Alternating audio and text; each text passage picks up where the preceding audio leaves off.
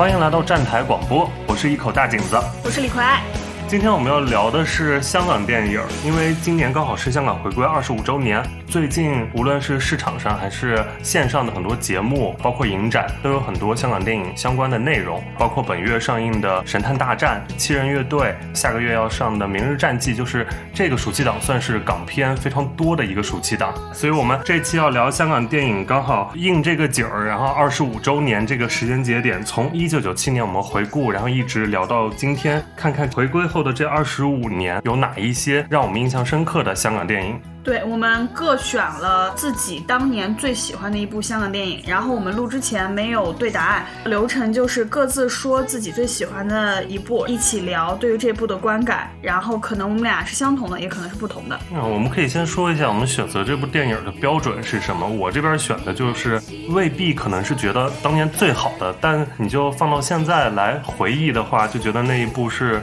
给我印象最深或者最特别，或者觉得这二十五年我现在必须要。聊到某一位导演的一部作品，所以就把它也放进来了。如果那一年的整个片子不是特别强的话，呃，所以我现在是这样一个选片的逻辑。然后除此之外，我还要考虑你选了哪些片子，因为不想跟你聊一样的片子。看看我能不能预判到吧。呃，我跟你标准差不多，然后我可能更偏好于自己的爱好。呃，比如说当年有很多片子都比较知名，都很好，但是我会相对挑到自己更爱的一个风格或者更爱的一个导演。然后也有稍微预判一下你的会选的，然后想说这部你肯定会选，那我就选另外一部。OK，那我们就看看我们到底预判准了没有。好，我们就直接从一九九七年开始，就是我们每一个年份会先回顾一下当年香港电影它在本土的一个票房成绩，有哪些电影是比较卖座的热门片。那另外也会回顾一下次年香港电影金像奖的一个情况，然后来看看哪些是被学术界肯定的一些片子。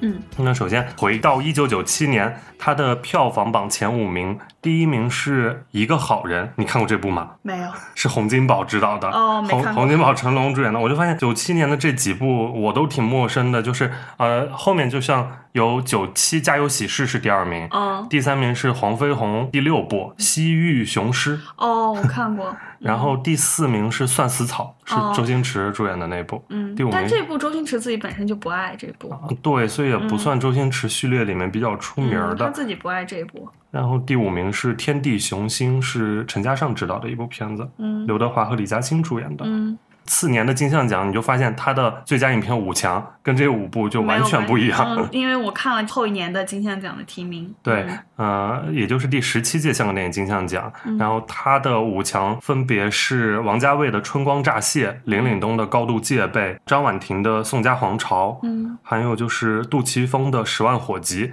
以及最终获奖的是陈果的《香港制造》。嗯，然后我们现在就开始要选一下自己最喜欢的了。首先。我先说一下，我猜你会选《香港制造》，不是，这部就不在我的备选里面。哦，那你猜我会选啥？我们俩选的可能是我们俩一起去看的那部，对不对？啊，那我们 南海十三，南海十三郎，对，我也选这部，我们俩一起看的。好，嗯，南海十三郎，首先一个是前两年咱在。香港影展上面刚好大荧幕上看过，对大荧幕上又重新看了一下这个片子。这个片子它的特别之处，我觉得它是献给创作者的吧，因为它讲的是一个编剧的故事。对，一个编剧他借一个说书人之口，讲的是越剧的金牌编剧南海十三郎的这样一生。然后从一开始一个纨绔子弟吧，算是一个，嗯，然后到后面家道中落，然后自己。流离失所，从广州，然后去到上海，又去到江西，最后来到香港，成为一个疯子，然后就是大家眼中的疯子，他这样一个过程。一个潦倒编剧在讲另外一个潦倒编剧的故事嘛，他是讲这么一个东西，然后里面有一个字是献给全港编剧共勉，我觉得他是每一个编剧或者每个创作者都应该看的一部电影。嗯，我我是觉得它里面也有香港本土文化的一些传统的东西，然后也有一些创作者应该注重的理念。然后一些坚守的初心，还有包括一种生命力吧。嗯，你嗯，我特别喜欢这部电影里面谢君豪的表演。呃，因为我是前两年才看，然后在看之前，我就是了解到，就是谢君豪在三十四届金马的时候，靠这部是打败张国荣的《春光乍泄》拿了影帝。之前我就 get 不到，因为《春光乍泄》这部我也很喜欢，然后看完以后我就完全 get 到了。然后我当时看完之后，就豆瓣上也有一些不太喜欢这部，就说这部就是谢君豪的整个表演风格就偏浮夸，有点偏癫狂。但是就是我觉得他跟这个片子整个气质非常的贴，这个片子的气质也很有一种九七气质，就是是处在一个新旧交接阶段，然后整个人就是在一个正经和癫狂之间来回摇摆，最后走向疯狂。我觉得这部在九七来看的话，整个气质就是跟时代很贴，再加上谢君豪表演确实很好。后来谢君豪就没有再有过这么对我来说印象这么深刻的表演了。然后他后来在那个《拆弹二》里边，我觉得就是那个气质有一点回光返照，像到了南海一样。不过我觉得那就是一个一个乍现吧。他在那个《浊水漂流》里边演的也很好，但是就是很久没见了，我觉得他有点可惜。如果能在就是《南海十三郎》之后能再接到就是比如说这么好的作品或者说这么好的角色的话，他应该也是能成为一个就无论说地位还是什么来说就更高的一个演员。不过他后来就好像也是在内地也演了很多电视剧什么的，《仙剑奇侠传》哦，对对，九剑仙是吧？对对对，我就觉得有点可惜啊，谢君豪。因为我看豆瓣上的高赞评论就有说这部说呃原本是张国荣粉丝，然后不太懂，然后啊，对对对，看完这一部就是心服口服。对对对，就是啊，但这部也很奇怪。我真的看豆瓣上，就是有很多人就是完全 get 不到这部的气质。他们说这故事支离破碎，我 get 不到。我是觉得这个故事非常好，嗯。我觉得大部分豆瓣的网友还是非常喜欢这部的，因为打出了九点三的高分。嗯高，对对 对，嗯。OK，那我们就到九八年。九八年进入九八年，也就是已经回归后了。呃，香港本土的票房前五是第一名是《风云雄霸天下》，嗯，然后第二是我是谁成龙，成龙，然后第三部是《行运一条龙》，第四部是《赌侠一九九九》，然后第五是刘德华那个是不是？对，嗯，然后第五名是《龙在江湖》，哦，也是刘德华，对，所以当时最红的就是刘德华刘德华嘛，对 最能扛票房的。嗯，就金像奖这边最佳影片五强里面也有《风云雄霸天下》，然后还有陈木胜的《我是谁》，张婉婷的《玻璃之城》，嗯，陈果的《去年烟花特别多》，以及获奖的是林超贤和陈嘉上的《野兽刑警》。啊，我选的就是这 部。对，我猜你肯定选的是这部。这部是不是我们也是我们一起看的？对，也是我们一起在在蒙马看的，香港影展看的。但我选的不是这部，你选的是吗？我觉得你应该猜不到我选哪一部。哪一部？你有猜吗？没有。我猜你肯定选《野兽刑警》，嗯然后我选的是张婉婷的《玻璃之城》。哦，嗯，那我先说吧，嗯《野兽刑警》就是我觉得《野兽刑警》算是我比较喜欢的林超贤的作品之一。然后就是他在北上之前的一些作品，也是我就可能对这种气质比较颠的这种影片就特别喜欢。然后黄秋生也是，嗯，凭借这部电影第二次拿了金像奖的影帝。然后他上一次拿是那个呃人肉叉烧包嘛。我觉得《野兽刑警》里面这个涂丁华这个角色是谭耀文的生涯最佳，他也是拿了那一届的金像男配。电影的那个最后，然后黄秋生呃就是哑着嗓子，然后拿着刀那样一路去砍谭文的那个场面，给我留下的印象特别深刻。记得当时。我们在 MoMA 看的时候是疫情前是吧？那时候那个导演他们还能就是来内地交流。当时来的是陈嘉上，对，我啊陈嘉上来了。我记得我还问了陈嘉上一个问题，站起来问他说：“呃，现在香港电影在拍这种犯罪类型片还有没有意义什么的？”我记得我问的是一个这样的一个一个问题。但是当时因为音响效果不好，然后我觉得陈嘉上应该没有听清楚我问他问的是啥，就给我回答的，反正就是也不是我要这个问要问的问题。你说 OK，我选的是我选的是张婉婷执导的《玻璃之城》，然后也是当然是跟她的男朋友罗启瑞一起创作的这一部。同样的，它也是一个九七情绪非常浓重的电影。看起来它的剧情其实比较狗血的，就是一对婚外恋的男女在异国他乡一开场就出车祸了，然后他们的孩子来找他们遗物的时候，发现两个人过去的曾经。而且最狗血的是，他们的孩子一个男孩一个女孩也相爱了，但他很准确地捕捉到了当时九七前后那种港人的焦虑情绪。它里面这两个角色，这对男女是七十年代的港大学生，然后男生是因为参加运动被囚，后来就是到国外深造，两人才分手。时隔多年再重逢，就是你会发现他们俩所有爱情里面对的问题，其实都是一个立场的选择问题。然后上一代人他们就是试图想要拿住的那部分东西，但是却没有办法保留在自己手中，所以他们失去的不光是自己的，可能是身份、是理想、是爱情，然后留下的最后就是到那个时间节点，我们看到电影最后一场烟花，呃，美丽易逝的那种状态。或者就是满是玻璃的城市，就是我们看到的九十年代末期的那个香港，高楼林立、精致，但是你却觉得非常易碎的感觉。这就是玻璃之城。值得一提的就是罗琦瑞和张婉婷，他们俩其实也是大学同学，所以这个故事算是他们有点自传情绪在里面的，有自我投射在里面，因为他们拍的也是港大。而且当时确实也是因为要回归，所以他们想要留住一点自己曾经在校园里的一些回忆吧，比较浓重的一些个人的感情在里面。你看过吗？《玻璃之城》，你喜欢这部吗？是不是挺狗血的？还行啊，但里面确实舒淇、黎明还有很好看，吴彦祖 都非常好看，帅的帅，美的美。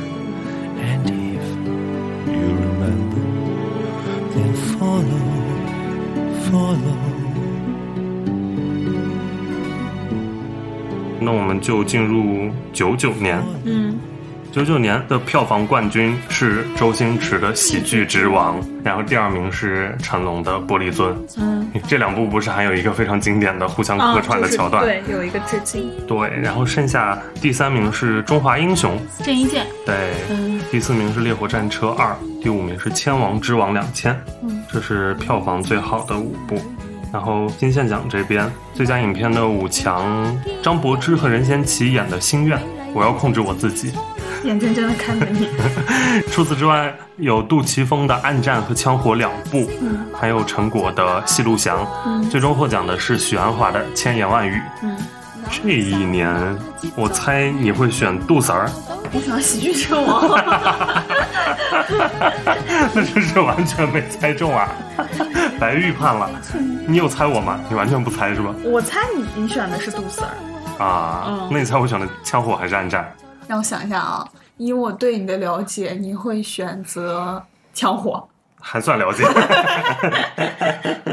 OK，那你先说喜剧之王吧。其实喜剧之王没有什么好说的，就是周星驰最有自己代表性的一个，呃，从小人物，然后就是想成一个演员，奉献了最美张柏芝。就是你要让我说他到底哪里好，好像我也说不出个一二三来。但是就是你要让我就是提到周星驰这个人，我第一个想到他的作品就会是《喜剧之王》，不是什么呃少林足球呀，不是这种什么，我反正第一个就会想到《喜剧之王》，因为还挺喜欢《喜剧之王》的，所以在前两年看新《喜剧之王》的时候，那部因为大众口碑就很差，然后但我看完的时候心里还挺复杂的。因为我觉得，呃，不能简单的说好与不好。就风格和情怀来看的话，我觉得它是近十年来最周星驰的一部电影。因为星爷不再演戏了，所以他就把尹天仇那个故事给了如梦。但是感觉很心酸的是，尹天仇是那种小人物的拼搏，给观众带来的那种感动；但如梦给观众的更有一种就是强撑着的一种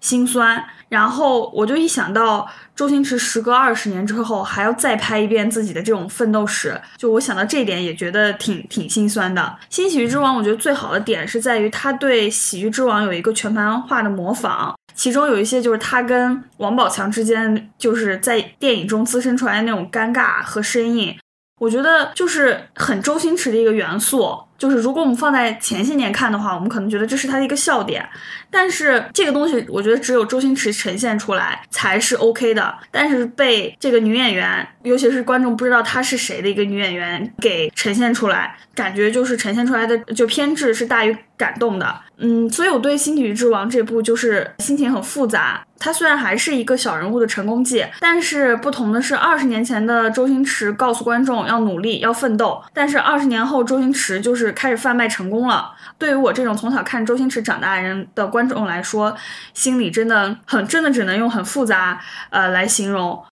我我说枪火吧，我选枪火的原因是我觉得它是杜 Sir 片子里面一个看起来又简陋，但是呈现出来的又特别爽的一个片子。因为它的成本非常低，而且拍摄的周期非常短，查了一下是十九个工作日就拍完了，然后成本只有二百五十万港币，而且没有剧本，然后现场就都是临临时设计的一些桥段，嗯所以就非常需要整个一个团队，然后就是导演、编剧再加上那一班演员非常默契，然后且专业度极高的这样配合。因因为银河印象一直都有非直载的传统嘛，所以在这部里面就体现的非常彻底，但是它又拍出来的非常好看，因为我们看到就是很多。呃，标准的银河式站位，一些枪战场面，他可能这一部里面没有太多的精力去设计很多花活儿，所以你就只能看到就是一些站在那里等待，然后等待等待等待，然后杜琪峰站位，对，然后突然就开始互相扫射，嗯。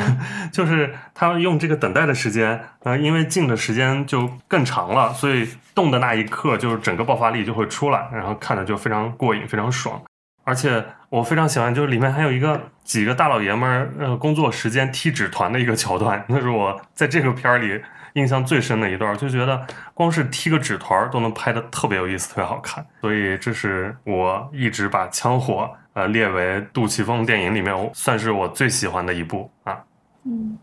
那进入千禧年，两千年这一年的香港电影票房第一名是杜琪峰的《孤男寡女》，然后应该也是从这部开始，他的这种小妞电影男女系列，然后非非常卖座，在整个香港后面几年高的，圆圆那个那到单身男女了，那是后面的，女嗯包括就连着什么瘦身男女啊、哦这些。嗯，第二名是马楚成的《东京攻略》，嗯，第三名是真真是没一个没有什么才华的导演。怎么现在突然 diss 他？然后第三名是李仁港的《阿虎》，第四名又是马楚成的《夏日么么茶》。你虽然觉得他没才华，但他非常卖座。任贤齐是不是？我记得。任贤齐。然后第五名是刘伟强的《决战紫禁之巅》。嗯金像奖这一年的五强分别是，也是杜 Sir 的《孤男寡女》，嗯陈果的《榴莲飘飘》，嗯林超贤的《江湖告急》，王家卫的《花样年华》，最终得奖的是李安的《卧虎藏龙》。嗯你选的哪一部？嗯，让我猜，因为这部完全是我私人趣味，并不是多好，但是就是我就是爱。我选的一个也很难，也不是最好的那部，你应该猜不出来，我猜不出来你的。你是什么？我选的是林超贤的《江湖告急》，哦，我选的阿虎，李仁港。那确实，我的难猜吗？嗯、我有想选选江湖告急，啊但是我就是呃想了一下，但是我更爱阿虎，阿虎。啊，你这个我猜不出来。我以前跟你讲过，这是我最喜欢的刘德华的一部电影，这也是刘德华从艺以来的第一百部电影。get 到这个冷知识了啊！因为这是一个悲情浪漫爱情电影，嗯就是李仁港也是一个没有什么才华的导演啦，但是就是这一部，我觉得这一部完全是被刘德华的个人魅力撑起来的。他就讲一个拳击手，然后当年因为打假拳就进监狱了，然后出来之后就是他老婆就是去世了，然后给他留了一个女儿，这个女儿在修道院长大，跟修女一起长大，然后不认他，然后他就是好不容易就去，好像是在哪里，在泰国，然后去泰国那边认到自己的女儿，跟女儿就是建立了关系，结果女儿知道他是曾经因为打过假拳入狱以后，就整个人非常崩塌。他为了就是重塑自己在女儿心目中的形象，然后就又去练拳，上台打了一次拳击，最后死在了拳击台上。然后这里面我最喜欢的其实是那条爱情线，就是刘德华饰演的那个拳手阿虎和长盘贵子饰演的那个那个修女的一个爱情故事。然后这里面。也贡献了我最喜欢的刘德华的一首歌，叫《当我遇上你》。这个剪的时候给我把这个 BGM 铺 进去。没有，它就是一个悲情浪漫爱情故事，就是它，呃，最让人就是印象深刻的点，其实就是在于刘德华饰演的这个角色为了救赎自己，然后最后死在了拳击台上。呃，没有什么原因，就是我就特别喜欢这个爱情故事。然后从那以后，我也特别喜欢长盘贵子。是爱你，你相信吗？我竟然經得起心痛的傷疤，在那最後一生，你不經意間，永遠已替代他。我以為我們俩至少會有人選個《花樣年華》，或或者《榴蓮飄飄》《孤男寡女》。我也不知道为什么没有选《榴莲飘飘》和《花样年华》，因为一旦我们中间就是朋友中间谁有桃色新闻事件发生，一口大井子最爱跟我讲的故事就是怎么了？你没看过《花样年华》吗？出轨有罪吗？对，我也没有想到你们要选这部。是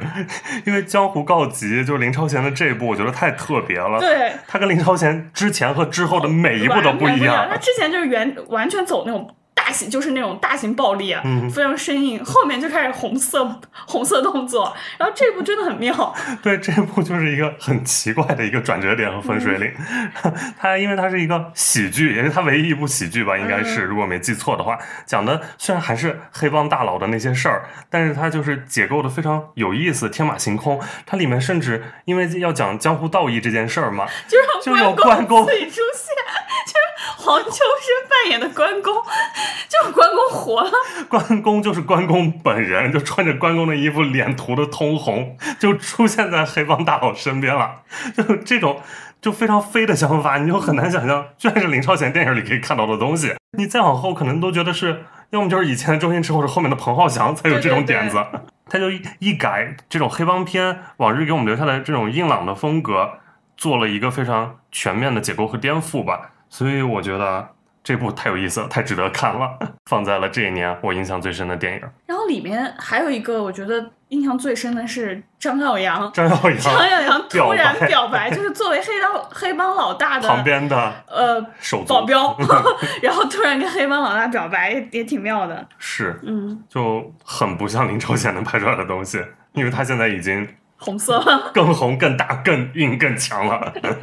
OK，那我们就接着进入两千零一年。嗯两千零一年的票房冠军是周星驰的《少林足球》，嗯然后第二名是杜琪峰的《瘦身男女》，第三名是陈德森的《特务迷城》，第四名是杜 Sir 的《钟无艳》，嗯第五名是杜 Sir 的《全职杀手》。就是你看前五名里面有三部杜琪峰，那银河印象真的赚钱了，开始。他杜琪峰说自己拍过最不赚钱的一部是那个《神探》，我们后面会讲到。啊，你是已经在给我透题了吗？对。然后次年的金像奖五强分别是杜 Sir 的《瘦身男女》、许鞍华的《男人四十》、张婉婷的《北京粤语录》、关锦鹏的《蓝雨》。获奖的是周星驰的《少林足球》。嗯周星驰那年应该是横扫吧，也是我记得。周星驰那年是最佳影片、最佳导演，对啊最佳男主角，嗯算是他在香港电影金像奖的一个高光时刻了。对，那你选的是这部吗？不是。这这嗯，零一年我我能不能说两部啊？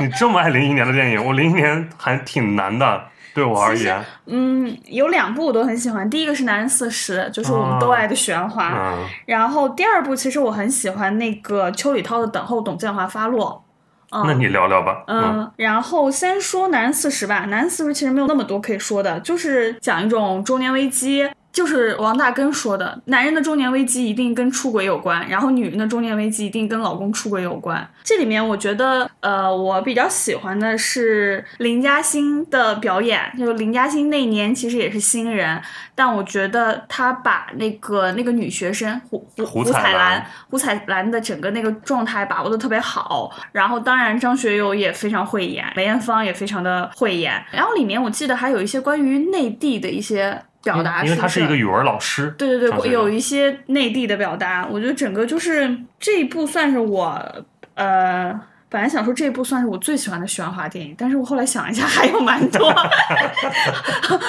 不做这个 ending 了。然后等候董建华发落呢，就是又是一个我个人的趣味啦，因为我本身就非常喜欢邱礼涛。然后这一部呢，就是又是在讲九七，他就讲就是回归之前，香港有一些少年犯，然后但是因为他们就是因为那个香港马上要回归了，他们就是要等那个如果要是。被判那个港英法律的话，他们是要等候女皇发落，就等于是判终身监禁。然后，但是一些社工呢，就是因为是马上要九七了，就给这些孩子们争取一些权益。最后好像 ending 就是说，把等候英女皇发落。改成了等候董建华发落，董建华就是就是香港特首嘛，然后这也是一个非常九七的一个作品。邱礼涛是一个很妙的导演，就他又能拍一些政治题材相关的东西，又能拍非常极致的 cult 片、B 级片，又能在大陆风生水起，然后又能在香港本土化做得非常好。我就觉得这部电影其实最后也没有给出一个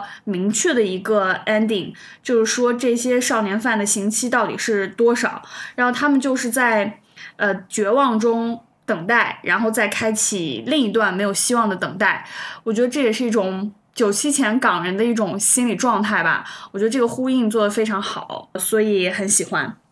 OK，嗯，你绝对猜不到我选的哪一部。两千零一年的我最喜欢的香港电影我其实还有一部候选，你不会选这部吧？什么？买凶拍人，我不是，不是不是 完全不是，完全跟你这些画风都不一样的一部钟无艳。麦兜故事。哦，对对对，我记得你好像喜欢麦兜，对对对，你好像以前跟我讲过。因为要说香港最知名的卡通人物，绝对就是麦兜了。嗯 然后麦兜它是一个九十年代就开始连载的一个漫画，然后到两千零一年的《麦兜故事》是第一部麦兜的大电影。然后小时候我们看印象非常深，鱼丸粗面这种桥段，就是当时看就是觉得又无厘头又搞笑，然后又很童真可爱。然后你到后来回看的话，你就觉得麦兜这个人就很有草根精神，很能代表那种、香港精神。对香港最普通的市民阶层，他其实就是用卡通的外壳包裹的一个市民喜剧，它可以是这样一个东西。然后我们就通过这个小朋友麦兜的成长故事，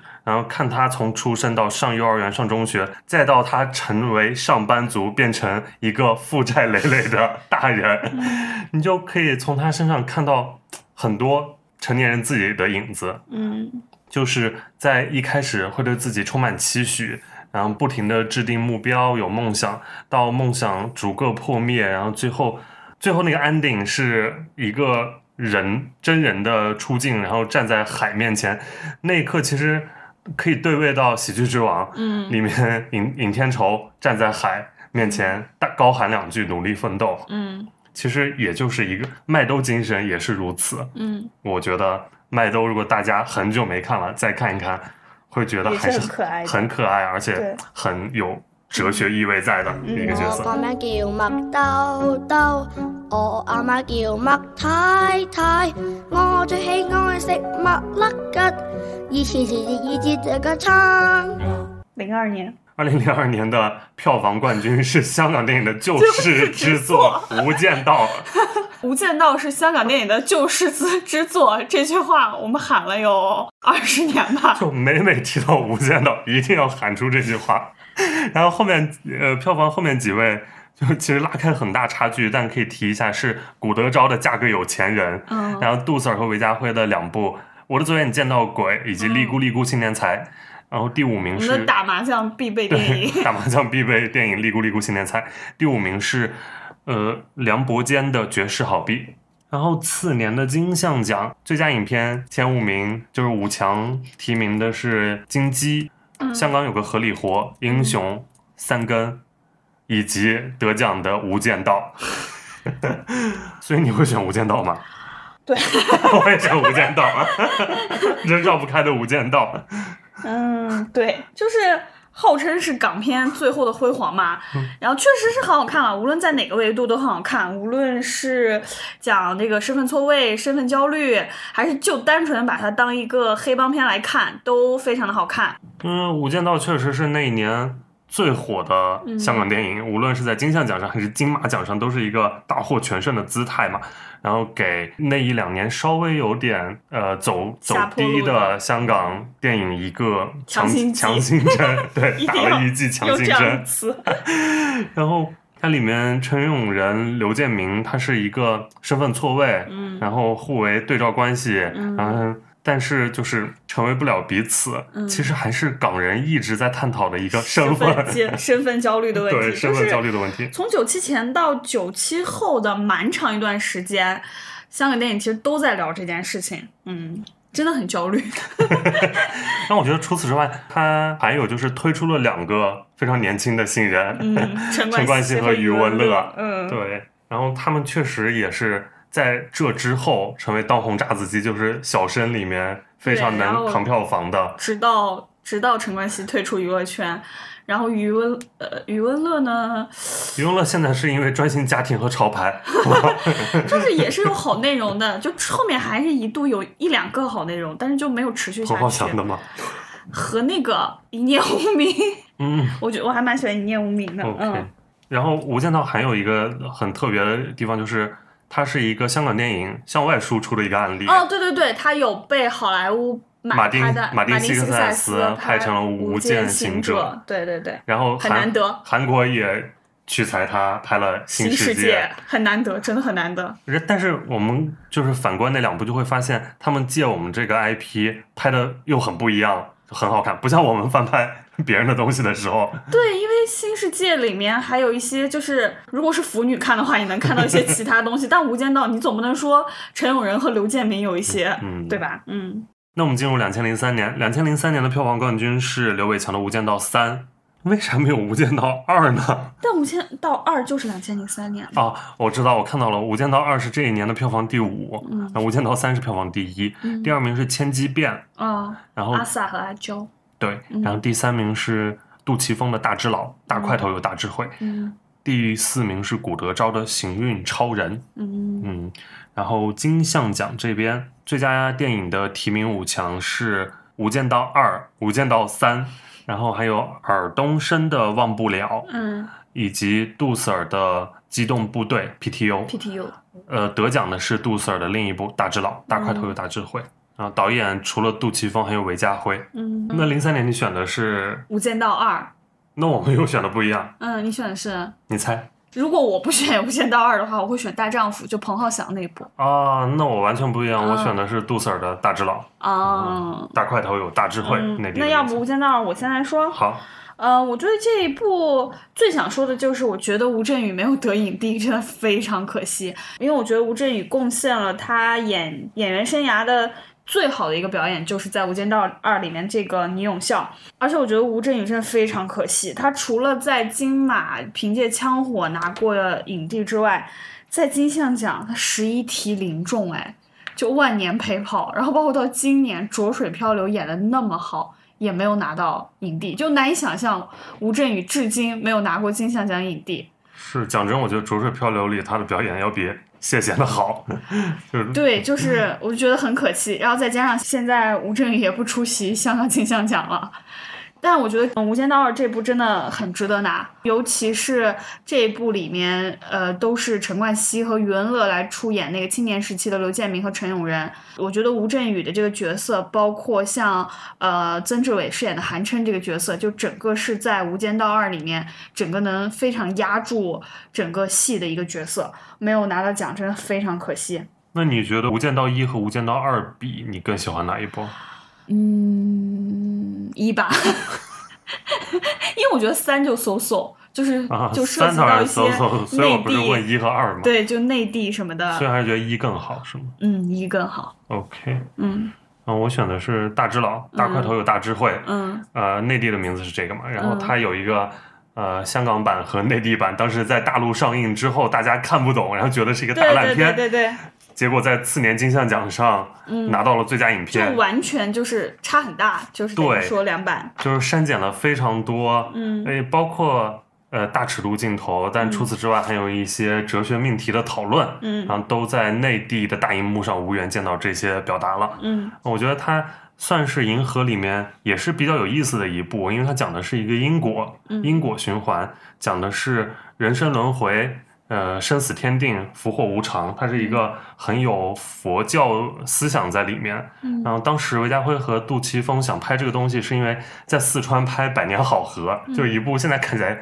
蛮烂的一个小妞电影吧。然后当时在四川就是看到乐山大佛，嗯就产生了要拍这样一个关于佛有佛学思想的这样一个电影。嗯然后他讲的是业，就是业障的业业这个东西，在香港电影里蛮少见的。嗯，但是又很契合银河一直以来聊宿命论的这个嗯母题，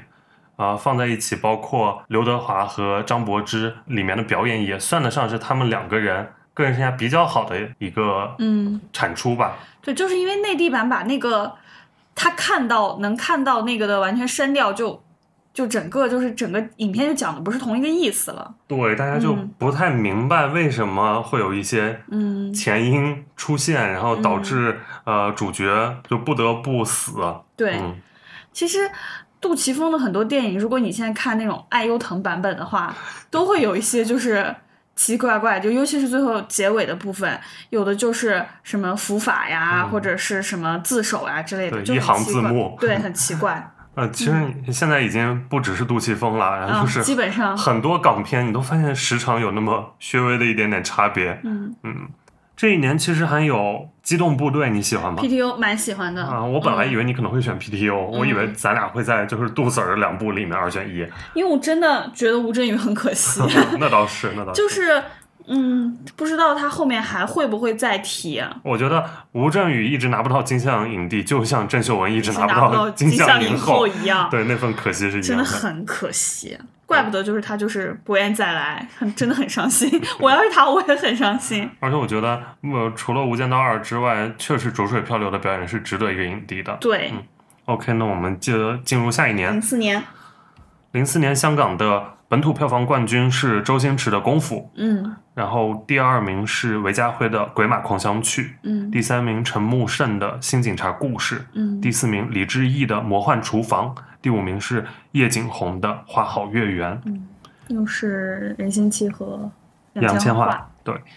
然后次年的金像奖最佳影片五强是尔冬升的《旺角黑夜》、杜 Sir 的《大事件》、陈木胜的《新警察故事》、王家卫的《二零四六》，得奖的是周星驰的《功夫》。功夫可以说，就是《功夫》是那一年算是横扫，口碑票房双丰收，嗯那么又是最卖座的，又是拿拿大拿到大奖的这样一个片子。嗯，所以你选的是功夫吗 所以我选的是江湖。？OK OK，我选的是功夫，你先说江湖吧。嗯，我选的是江湖，又是我一个个人趣味。这个导演叫黄金甫，然后后面也没有拍过什么太好的作品。这个比较值得一说的是，他的编剧杜志朗是当年好像是刚刚大学毕业，还是是大学还没毕业，就是个女大学生，然后写出来这个故事，呃，就是讲张学友和刘德华两个。等于是江湖大哥，然后在成名之后的一些故事，两个人从情同手足到互相残杀。比较值得一提的是，他们的呃青年时代又是由余文乐和陈冠希来饰演的。然后我觉得这这个咖位真的很大，就是刘德华、张学友、余文乐、陈冠希、吴倩莲，然后包括里面还有什么林雪、苗侨伟、曾志伟、惠英红，就这种香港电影非常有名的这种配角。然后杜志朗，我觉得这也算是杜志朗比较好的作品。他后面还有《霍元甲》和《不能说的秘密》，但是自从他跟周显阳结婚之后，就再无佳作诞生。那周显阳是我也非常不喜欢的一个一位导演。呃，其实它是一个黑帮故事，只不过呃呈现的很王家卫，就是给他的这个故事附上了很多宿命感的东西。也是一个相对比较悲情的呃江湖故事，所以我还挺喜欢的。好，我的趣味就是要么就很颠，然后要么就是有一种宿命感的悲情浪漫。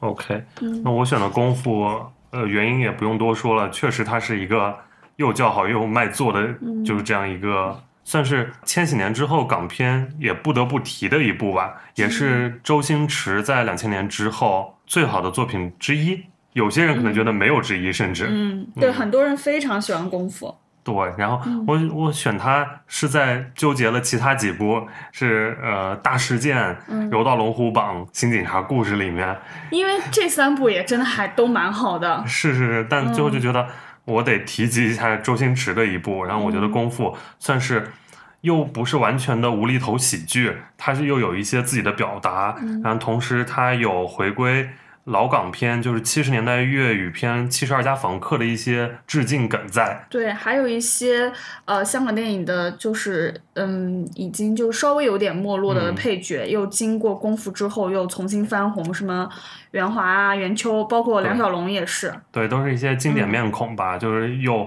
被《功夫》这部片子也赋予了自己事业上的一个新的春天。然后它里面讲的其实是草根阶层的共同尊严是不容践踏的，嗯然后这个东西就是非常符合周星驰一贯以来的这个表讲达。小人物，对，嗯而且再加上他把很多老功夫片的那些招式的一一种翻新，嗯再加上呃片子的视觉效果和技术层面也是当时看起来非常好的，现在看起来也不过时。对，所以我把它选为两千零四年我最喜欢的一部港片。嗯，OK，那我们进入两千零五年。这部这一年我们应该选的都是同一部吧？那我先来说一下票房和金像奖的选择吧。两千零五年香港电影票房成绩最好的是刘伟强的《头文字 D》，嗯，我甚至都没有想起来他。这是两千零五年的事情了。对，，这太早了。然后第二名是陈德森的《童梦奇缘》，是刘德华嗯刘德华从小到老的那样一个片子。对第三名是唐季礼的《神话》，嗯成龙的。成龙第四名是古德昭的，我念不出名字的一个片子，叫《龙甘威二之皇母娘娘》呢。没看过。对我也完全没听过，甚至。嗯那第五名是杜琪峰的《黑社会》。嗯嗯，然后金像奖这一年的提名五强是陈可辛的《如果爱》，嗯徐克的《七剑》，刘伟强的《头文字 D》，唐季礼的《神话》。最终获奖的是杜琪峰的《黑社会》，嗯然后我知道你肯定选的是《黑社会》，对，所以你没选我，没选《黑社会》，你选的是啥。我选的是陈可辛的《如果爱》。哦，你可以先说说《黑社会》吧。黑社会对于我来说就是杜琪峰最好的作品，无论是表演还是政治隐喻，嗯，还是故事剧情。都非常的好，然后他贡献了很多名场面嘛，比如说张家辉在那个把勺子碾碎吃掉，林家栋就是那样东莞仔，对东莞仔跳那个围栏，然后呃，包括那个梁家辉砸那个任达华，我觉得都是非常非常有名的名场面，包括他的政治隐喻，就是从黑社会选老顶，然后我们当然与此同时也可以窥探到港人对于选特首、选一些一系列的。这能说吗？的 对一些想法看法，然后梁家辉在这里面的表演无比精彩，他也凭借此片再次拿下过金像奖影帝。然后我最喜欢他的表演，一个是黑社会里面的这个角色，一个就是那个黑金里面的那个角色。谁谁赞成谁反对？嗯，也是因为有黑社会这个系列，然后之前不是在反派影评中也就是谁提到过说，呃，大家在拍那个我的拳王男友的时候，大家给杜 Sir 开脱的点不就是说，像他拍完这部就有钱拍黑社会三了吗？虽然有点扯，但是我也一直在期待黑社会三的出现。但我觉得现在的无论是嗯政治环境还是舆论环境都很难，嗯 OK，然后因为我知道你会选黑社会嘛，所以我就想选一个不一样的，就是陈可辛的《如果爱》，嗯，因为在就是这些年香港电影里面，歌舞片非常少见，少见，嗯。然后《如果爱》就是一个非常典型工整的一个歌舞片的结构，然后它做一个戏中戏，然后做出两条时间线，一个曾经在北京的和一个当下的一条线。讲的是女明星的故事，她当年呃如何呃面对梦想和感情之间的一个抉择。嗯然后它运用了非常多的就是倒叙、插叙、跳叙，然后把现实、过去、嗯戏中戏，然后全部交织在一起。我觉得这个文本还是做的非常有趣的，也复杂，非常有看头和嚼劲儿吧。嗯然后除此之外，像里面呃是一些镜头语言，呃就是歌舞片最好看的就是你看它的镜头非常华丽，然后、呃音乐与呃视觉完全切合的那种点。再加上池珍熙这个角色，还有一些打破第四堵墙的建立、嗯建立效果在里面，嗯然后追问这个故事的呃虚与实。嗯总之，就是在我看来，九七之后陈可辛的片子里面，我比较喜欢的一部。嗯因为本来我想选一部陈可辛，就发现他在九七之后，我能选的可能就是《如果爱》了，因为最喜欢的像《甜蜜蜜》《金枝玉叶》都是九七前的，嗯 所以就在零五年选择了《如果爱》。现在有多近，回忆有多远，回忆有多重，现在有多远，现在没有爱，回忆往哪里升天？那我们进入零六年，OK，零六年的票房冠军是于仁泰的《霍元甲》，嗯，李连杰，对，然后第二名是陈木胜的《宝贝计划》，第三名是刘伟强的《商城》，嗯第四名是张艺谋的《满城尽带黄金甲》，嗯第五名是张之亮的《墨攻》，嗯，哇，张之亮这个名字 好久没听到了。是好久没听到了。再看次年的金像奖的名单里面，最佳影片五强提名的有杜琪峰的《放逐》、杜琪峰的《黑社会二》、嗯张艺谋的《满城尽带黄金甲》，嗯然后还有刚才说的票房冠军《霍元甲》，嗯，以及最后得奖的是谭家明的《父子。嗯父子。嗯，我选的是《黑社会二我选的是郑宝瑞的《狗咬狗啊，嗯郑宝瑞的《狗咬狗》也放在我的就是待选名单里面，嗯有把它摆在里面。》，当然《黑社会二》也特别精彩，我也很喜欢《黑社会二》。嗯 OK，因为你刚讲了黑社会嘛，然后黑社会二其实就是延续了黑社会的风格，但我更喜欢黑社会二的原因是因为它里面还有大陆公安的出现。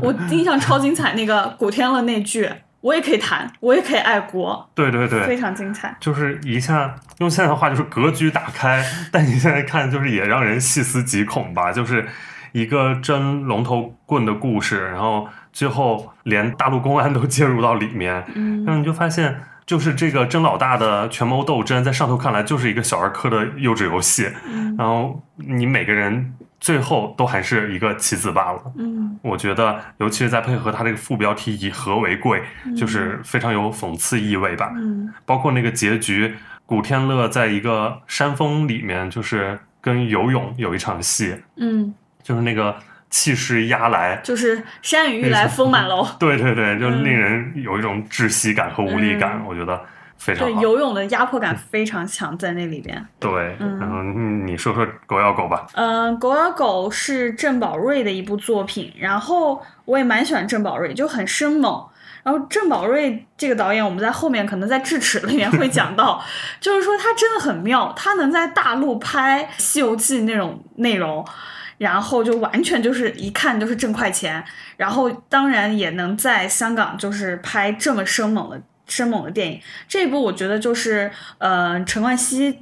演的真的非常好，而且陈冠希形象很突破，他在这个里面就整个把眉毛遮起来，台词也非常的少，动作也特别的生猛。跟李灿森两个人，我对最后就是两个人拿刀那种互捅的那一幕，就是印象非常的深刻。然后这部当时是号称香港暴力电影新浪潮，我觉得虽然这个名词后面没有成为体系，但我觉得用来形容这部电影非常的贴切，还是也是很可惜，就是陈冠希最后就是没有。嗯，成为香港电影的顶梁柱，因为我觉得他的戏，他虽然长得很帅，但他戏路也真的很广。他既能就是演那种比较油腔滑调的都市男性，也能就是出演这样的比较动作生猛的这样的电影。但是是由于桃色新闻转身离开了整个呃演艺圈，我觉得很可惜。然后我也很喜欢这部电影，嗯那我们接下来进入两千零七年，这一年很重要，因为它是香港回归十周年了。嗯 这一年的票房冠军是陈可辛的《投名状》，嗯第二名是尔冬升的《门徒》，第三名是周杰伦的《不能说的秘密》，嗯第四名是陈木胜的《男儿本色》，第五名是叶念琛的《十分爱》。嗯然后金像奖在次年的选择，最佳影片五强里面有杜琪峰的《神探》，尔冬升的《门徒》，游乃海的《跟踪》，嗯许鞍华的《姨妈的后现代生活》。嗯得奖的是陈可辛的《投名状》。嗯，我不知道你能不能猜到我选什么，反正我猜不出你选什么。我选神探。啊，你选神探啊？嗯那你肯定猜不出我选的啥我跟你说一下我的第二选择，啊？是那个破事儿，导演是呃，彭浩翔。哦，彭浩翔的破事儿。对，嗯，行，就是几个小故事，那个什么，嗯、那你猜不出我选的是啥了？啥？呃，每当变换时，哦，嗯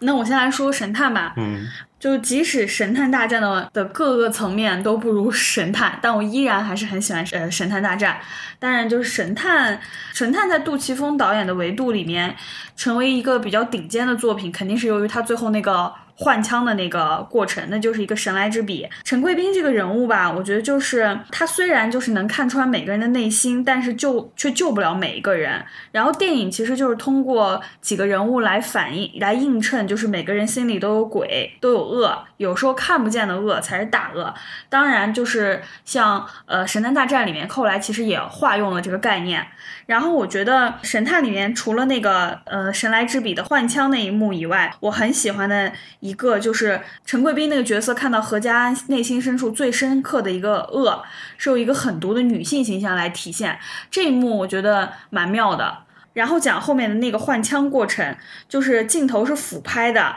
然后何家安不停的换枪，然后思考，然后旁边伴随的就是那种呃破碎的玻璃，还有三具呃三具尸体，他就那个那个场景给我的感觉就是他像是被困在了这里，然后不论他最后能不能想到全身而退的办法，其实他都是要跟自己的心魔伴随一生。呃，我觉得这个落点落得很好。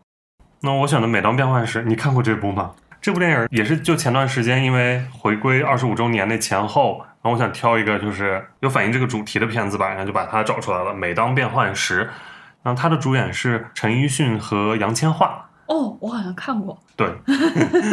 导演是罗永昌，然后罗永昌后来拍了很多烂片，但是他其实也是银河系的一个导演。《每当变幻时》他的制作公司也是银河影像，嗯。他是一个真的是很扣题的讲香港回归十周年的这样一部主题电影，嗯。因为它的时长是九十七分钟，甚至，然后它讲的是一个香港菜市场里面十年间一些小人物的悲喜人生，嗯。呃，杨千嬅这个女主，她是一个菜市场的一个女生，然后嗯。里面有很多不同的男人都要追求她，嗯。包括黄渤，黄渤在里面饰演一个卖肉的，嗯。还有就是呃，陈奕迅在里面是一个卖鱼的，嗯。除此之外还有冯绍峰在里面饰演一个卖西饼的。真对他毫无印象。对我也是重看才发现里面还有冯绍峰和黄渤，但是你其实可以有一个非常有趣的解读方式，嗯就是冯绍峰卖西饼，可能就是你代表英国拿他，然后黄渤就是典型的代表大陆的嗯卖猪肉的，最后而且他是一个很快嗯就在那个浪潮里面嗯爆发的爆成为暴发户的一个形象，再有就是陈奕迅这样一个港男，嗯里面有一句我印象就是很经典的一句台词是杨千嬅在三十岁当天，她有一句台词就是她和陈奕迅睡了，然后睡醒之后，她回头看了一眼陈奕迅，她说我在三十岁这天跟一个男人睡了，看到了一个我不想拥有的未来。哦，然后电影最后的结局，杨千嬅没有跟这些男的任何一个嗯最后在一起，然后是一个成功的独立女性。然后片片中也高喊了“五十年不会变”这样的台词，因为他们的菜市场就要被清理，然后不能再接着往日的生活嘛。你看似这是一个娓娓道来、温情的底层小人物悲喜人生这样一个烟火气的故事，但其实上就是还是有很多解读起来非常有意思的点的。嗯。所以我这次又再看《每当变幻时》的时候，我发现这部电影很有意思，而且在那个节点非常有意义。嗯，那我嗯们进入零八年。OK，两千零八年票房第一是周星驰的《长江七号》，嗯。第二名是叶伟信的《叶问》，嗯。然后是吴宇森的《赤壁》，嗯。第四名是李仁港的《三国之剑龙卸甲》，第五名是陈木胜的《保持通话》。话，嗯次年金像奖最佳影片五强有许鞍华的《天水围的日与夜》，周星驰的《长江七号》，吴宇森的《赤壁二》，然后陈嘉上的《画皮》。我没想到这部还入围五强了。那最后获奖的是叶伟信的《叶问》。嗯，我我觉得我选的应该还挺好猜的，我跟你选的应该是同一部，天水围的。日与夜。OK，对，你先讲吧。嗯，因为我本身特别喜欢许鞍华，然后我觉得。然后我觉得《天水围的日与夜》是许鞍华作品里面可以算是非常好的一部了。嗯呃，因为他我喜欢的那几部看似都非常相似吧，你最后回看都是一个中年女性，然后她的四十对？女人四十，然后天水围、桃姐、哦，都是这种一个风格下来的。然后天水围对我而言，它最意外的是，在我看的比较早那个时候，看其他的香港电影就是都是类型片，嗯直到《天水围日与夜》，让我看到了一个怎么可以这么没有大情节、大类型、大商业元素，但是也很好看的电影。就是小人物的一些家长里短的东西。对，嗯然后因为许鞍华他拍这个电影的初衷，其实是因为知道天水围的那种家庭惨剧，嗯他想拍拍的其实是另外他那部天水围的夜与雾，嗯但没想到他在调查期间就发现，其实这个社区并不是那么悲惨、那么可怕，而是有很多温情脉脉的，就是人情味的东西在。嗯所以他拍了《天水围的日与夜》，里面三个主角吧，可以说就一一个一对母子，然后还有一个隔壁独居的老老人，然后他们就是其实是三个年龄阶层吧，老年、中年和少年，他们都在这个社群里面。然后他们就是很普通、很普通的人，对他们就是家长里短，他们没有很大的起伏波澜在他们的生活中，然后日复一日、日与夜之间过好自己的生活和人生。我非常就是给我印象非常深，我也非常喜欢。嗯，我跟你的理由差不多，然后我可能就补充一个，就是就算一个趣味的一个点，就之前许鞍华拍那个《刻图秋恨》的时候，他跟王晶的关系一度非常不好，因为王晶就炮轰他说，谁想在荧幕上看见一个中年老女人？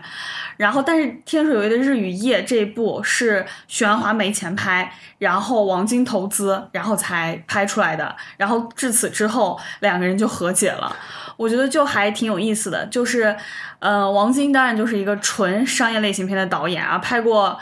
可能是可以说说拍过很多很多烂片，但是也非常的赚钱。但他的确是，他也投资了蛮多，就是文艺片，文艺片，嗯就是靠着他在那边赚快钱，然后滋养了很多文艺片导演，然后我觉得还挺不容易的。现在这样一想一看的话，嗯那就是一个香港电影大家共同繁荣，然后守望相助的这样一个很好的局面。嗯，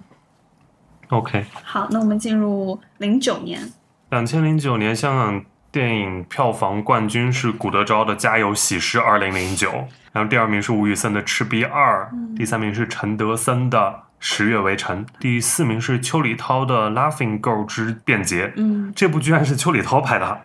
我有印象看过，但完全不记得他导演是邱礼涛。就是又是衍生出来 Laughing Son 这个角对色，对对对，他是嗯 TVB 那部电视剧里面出来的角色的番外篇、大电影。然后第五名是麦兆辉、庄文强的《窃听风云》。嗯然后次年的香港电影金像奖的五强里面包括的是尔冬升的《星宿事件》、吴宇森的《赤壁下》、麦兆辉、庄文强的《窃听风云》，还有就是张经纬的《音乐人生》，我居然没有看过这部我，也没有看过，甚至没听过。还有就是陈德森的十呃陈德森的《十月围城》。嗯，你选的是，我选的是《窃听风云》我选的是天水围的夜与雾，啊，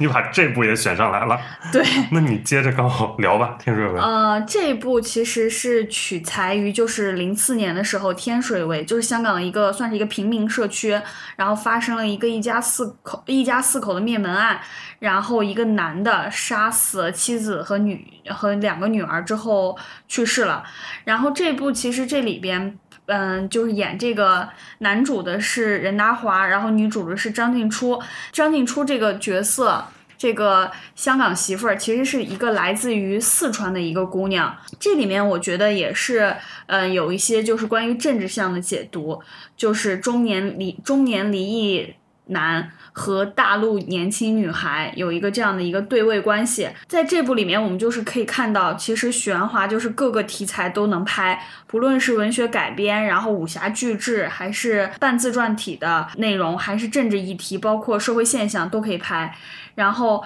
这个里边其实许鞍华就是加入了一些对呃这种靠婚姻拿到身份，然后包括香港人口嗯、老龄化的这个一个现象，然后包括新移民的这个现象都有了一个自己的看法。他们从发生冲突到最后通过惨案来落下帷幕。我觉得这里面的一种悲情色彩，正好也是许鞍华对于当下香港社会情绪的一种表达。任达华扮演的老伯，对应的就是香港的这种老龄化的人口社会；张静初扮演的这个内地港嫂，就是来自于内地的一种新移民的这种社会现象。天水围的夜与雾在许鞍华的序列里面，肯定不算多好的作品，但我觉得它是一部很特别的一部作品。嗯那我两千零九年选的是《窃听风云》，然后我觉得这是麦庄就是彻底自己走出来的一个一个是不只是一部片子，甚至做了一个三部曲的系列。嗯那整个系列在商业片的维度是非常好看的，然后你包括在影院里看一些嗯，警察呃在利益诱惑下进行窃听交易，然后细呃这种销毁证据的一些细节的处理，然后视觉化的呈现，就是单纯的好看。嗯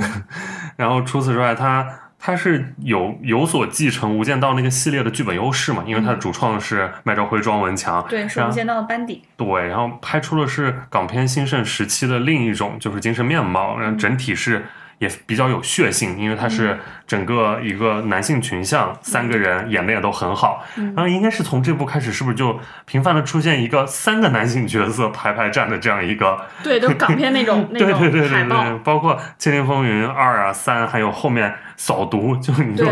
然后来来去去就会大量的出现古天乐、刘青云。排列组合。排列组合，然后呃，整体看下来就是硬朗的男人戏，然后也有快意恩仇的部分，啊，还有很多专业的窃听技巧的内容，然后看起来非常嗯。酣畅淋漓吧，我觉得，嗯。那接下来我们就来聊二零一零年，嗯。二零一零年的票房冠军是叶伟信的《叶问二》，第二名是曾志伟的《七十二家租客》，嗯。第三名是罗启瑞的《岁月神偷》，嗯。第四名是黄百鸣的《花田喜事二零一零》，嗯。第五名是刘伟强的《精武风云成真》。嗯次年的香港电影金像奖五强里面有林超贤的《线人》，苏兆斌的《剑雨》，叶伟信的《叶问二》，徐克的《狄仁杰之通天帝国》，以及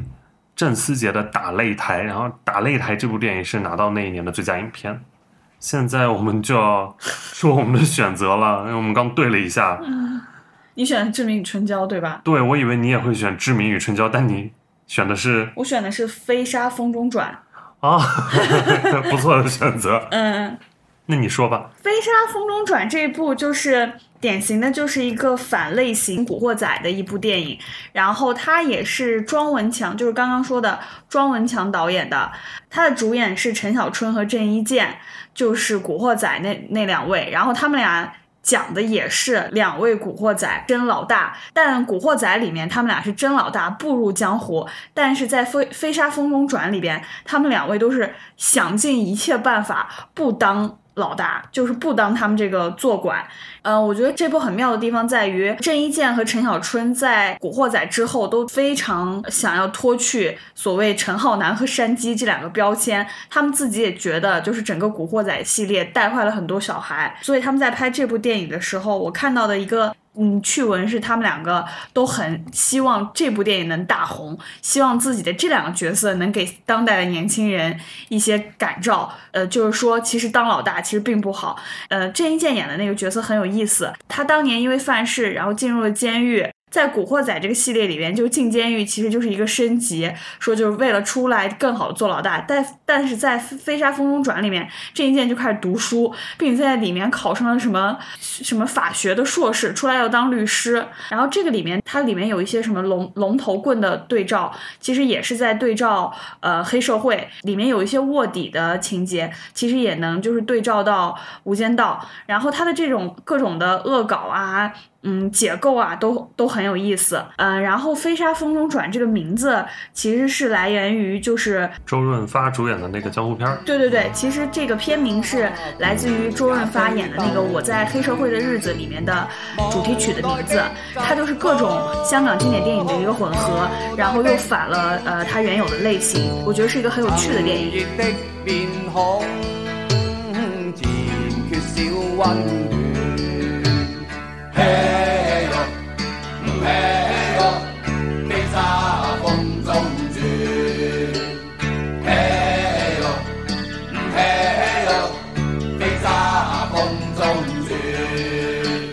我选的《志明与春娇》，我觉得也是非常有趣的电影。对对对，我非常喜欢这部。然后它是就是彭浩翔做的一个爱可以说是爱情小品吧。然后嗯、呃小而精美，然后非常有趣，因为它就是借香港禁烟令这么一个小点，然后它是三级片，对它生发出来的这样一个一男一女后巷抽烟，然后后来抽出感情，里面也有一些出轨啊什么的感情问题，但是非常多的小巧思、小妙笔、小聪明，然后很多鬼马名场面，比如呃那个马桶里面倒干干冰，那个非常有意思，像像在天堂上厕所一样，我就记得。还有他们家的像狗的名字叫根柱，然后、嗯呃广广东话还根柱，然后嗯，普通话就是然后，反正就是找不到狗，就是然后呢，然后 就很有意思。再加上他们的，我记得那个连那个手机铃声都是非常有趣的，什么你爸爸找你，妈哦，找你，妈妈找你，对，对对对，就是留下非常多让我觉得很多喜剧片都没有给我留下这么多好笑的小桥段。然后这是我觉得彭浩翔非常厉害的地方，然后他也是。凭借这部片子拿到了当年金像奖最佳编剧奖，但是比较可惜的是，就不得不说彭浩翔，没想到就是现在已经此人就找不到了。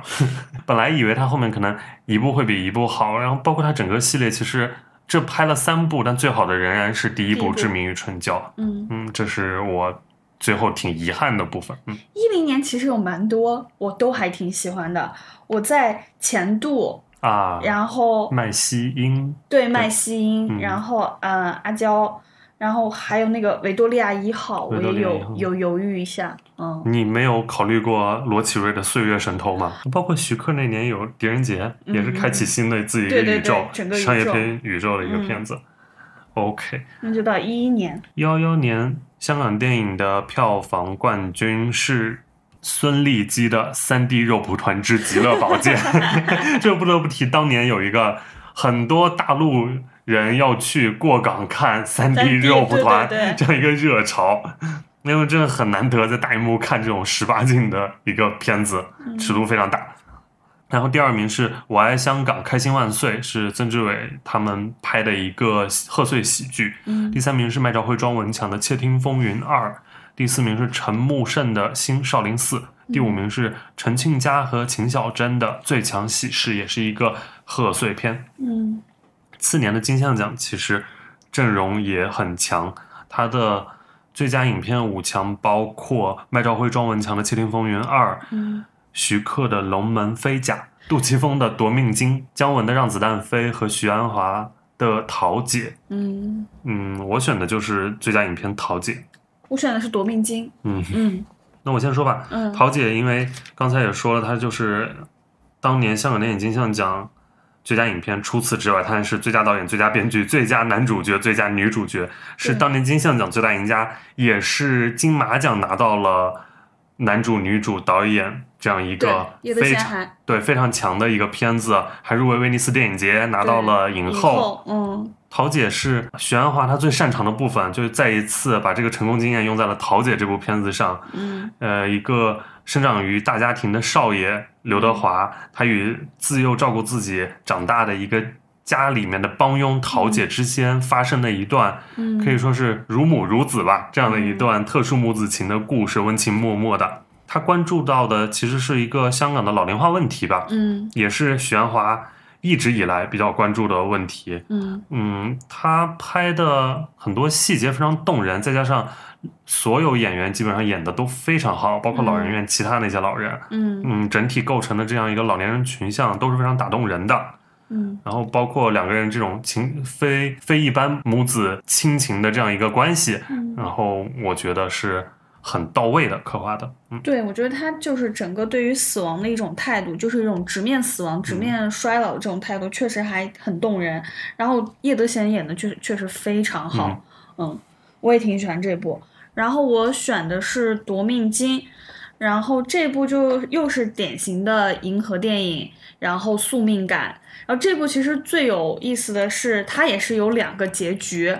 然后一个结局就是，呃，他们就拿到了自己想要的这这个钱，然后就消失在整个人群当中。另外，在内地版的那个结局就是又打上了一行字幕，就是几人自首。嗯，这一部我就觉得很可惜的，就是在内地又变成了一个这样的双结局的版本。然后，其实很多银河的电影在内地都面临这样的一个处理，我觉得非常可惜。呃，就是这不是并不是一个很好的一个生态环境。挺有意思，就是《夺命金》和《桃姐》一样，都是那一年威尼斯电影节入围的片子。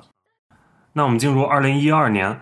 这一年的票房冠军是梁德明和陆建清的《寒战寒战》，然后第二名是彭浩翔的低俗喜剧，第三名是彭浩翔的《春娇与志明》，第四名是许鞍华的《桃姐》，第五名是林超贤的《逆战》。因为《桃姐》她是前一年的片子入围的呃国外影展，所以她在这一年才在香港上。嗯金像奖的五强是郑宝瑞的《车手》，彭浩翔的低俗喜剧，林超贤的《逆战》，罗志良的《消失的子弹》，还有梁乐民和陆建清的《寒战》。嗯，嗯，我选的是《寒战我也选的是寒战。》，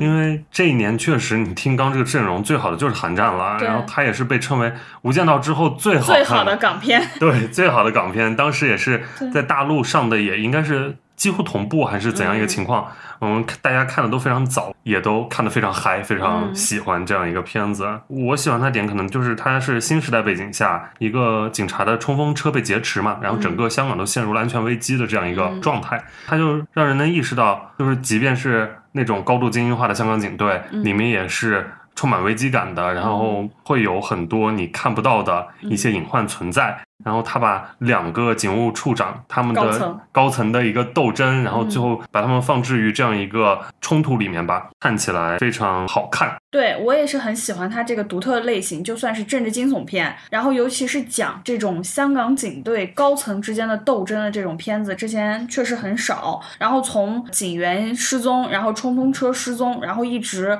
扩展到整个警队体系内部的派系斗争，基本上就已经处于警队一哥跟二哥之间的一个斗争了。最后还牵扯出来了像廉政公署啊这样的一些就是我们耳熟能详的部门，我觉得是以小见大吧，整个结构和和剧情都非常的紧凑，包括郭富城和梁家辉那场对峙戏，我真觉得非常精彩，算是近些年来港片少有的华彩段落。那我们就直接进入二零一三年。二零一三年的票房冠军是林超贤的《激战》，第二名是陈木胜的《扫毒》，第三名是周星驰的《西游降魔篇》，第四名是袁景林的《风暴》，第五名是王家卫的《一代宗师》。嗯次年香港电影金像奖最佳影片五强名单里面包括林超贤的《激战》、周星驰的《西游降魔篇》、陈木胜的《扫毒》以及黄修平的《狂舞派》。然后除此之外，拿到奖的是王家卫的《一代宗师》。我已经感觉到你选的是哪一部了。我选的是僵尸。对对对对，我选的是 一代宗师，这两个狮字结尾的。嗯，那，我先说吧，一代宗师它也是这一年横扫香港电影金像奖，对，它是破了一个金像奖历史上的记录，十四题十二中，至今都是香港电影金像奖历史上获奖最多的单部影片我还记得就是有一张那个章子怡饱览，啊、章子怡就是所有饱览那个那个。十二座影后奖杯。那个也是他自己拿到了，包括金像、金马什么在内的所有所有有影后一个嗯全满贯的一个作品吧，这部嗯可以说。然后我觉得，因为香港电影不能没有王家卫，哦，也是我们连春光乍泄都能错过。对我们春光乍泄、花样年华都不提。那我觉得，直到《一代宗师》又是王家卫的片子里面属于高度精细化制作的一部，因为打磨时间非常之久，然后每一个画面都能看到非常用心，然后非常有讲究。嗯除此之外，它呈现的那种武林人的状态，呃，呈现出来很有味道，看起来。这个片的编剧是徐浩峰峰，对就是很现在就是能出窥到徐浩峰的一些风格，在这部里边。嗯，而且他的动作戏也很好看，就是雨中大战啊，还有月台决斗，嗯无论是视觉效果啊、动作设计、武打音效，都是华语片很 top 级的一个呈现了。嗯而且他的每一场动作都是充满仪式感的，嗯又优雅又浪漫，然后又有一种神圣感在里面公。家六十四手。对，然后就看起来就是一种诗意武侠、嗯视觉盛宴。嗯我觉得没理由不选它。嗯，我这一年选的是僵尸，真的很可怕。我还记得我当时看到看的时候，真的被吓到，晚上差点睡不着觉。然后我是没有想到麦浚龙是一个歌手出身，然后能拍出这么精彩的电影。它里面用那个高速摄影机拍僵尸的那个时候，真的太毛骨悚然了。包括吴耀汉演的那个嗯角色，就死而复生变成僵尸的时候，真的吓得我就浑身起鸡皮疙瘩。这个片子也就是致敬了之前香港的僵僵尸尸片，片然后包括他请到了钱小豪啊，嗯然后陈友啊，然后里面就是还包括说现在香港哪里有僵尸可以抓这样的一种就是回望，我觉得很难得。麦浚龙应该也算是一个天才型的导演，只不过他就是现在就是产量太低，产量太低，就这个风林火山到底 就说了，我就前后有五六年了吧，至今就见不到，到底哪一年才能见到风林火山？就是有生之年，这个《风林火山》只要一天没上映，就永远是我最期待的香港电影。对对对对对，嗯 OK，那我们就进入二零一四年。嗯。二零一四年的呃香港电影票房最高的是邹凯光的《金鸡三 S》，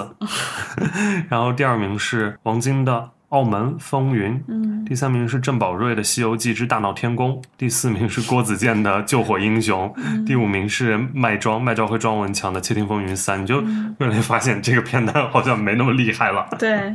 这年真的很难选。然后我们再看次年的金像奖，它的五强包括彭浩翔的《人间小团圆》。陈可辛的《亲爱的》，呃陈果的《那夜凌晨我坐上旺角开往大埔的红湾》，嗯还有麦兆辉、庄文强的《窃听风云三》，得奖的是许鞍华的《黄金时代这也是我选的二零一四年的最佳。其实呢，在严格意义上来说，就不算是一部很纯正的港片，因为它片中的演员就是香港的，没有什么香港演员，只不过导演是香港的许鞍华。但这一年的片单真的是没有什么可选的，然后所以我选了《黄金时代》。《黄金时代》，我记得我当时在影院里看。最大的印象是电影结束的时候差点被憋死，因为它实在太长了。然后我觉得，呃，这个里面汤唯演的就是很有舞台感，很有话剧感，然后包括他整个那个叙事方式也是大量的独白，然后直接打破第四堵》，他墙，做那个戏剧效果，做对渐离。对，做渐离也是让很多演员就直接对着镜头讲话，然后讲述。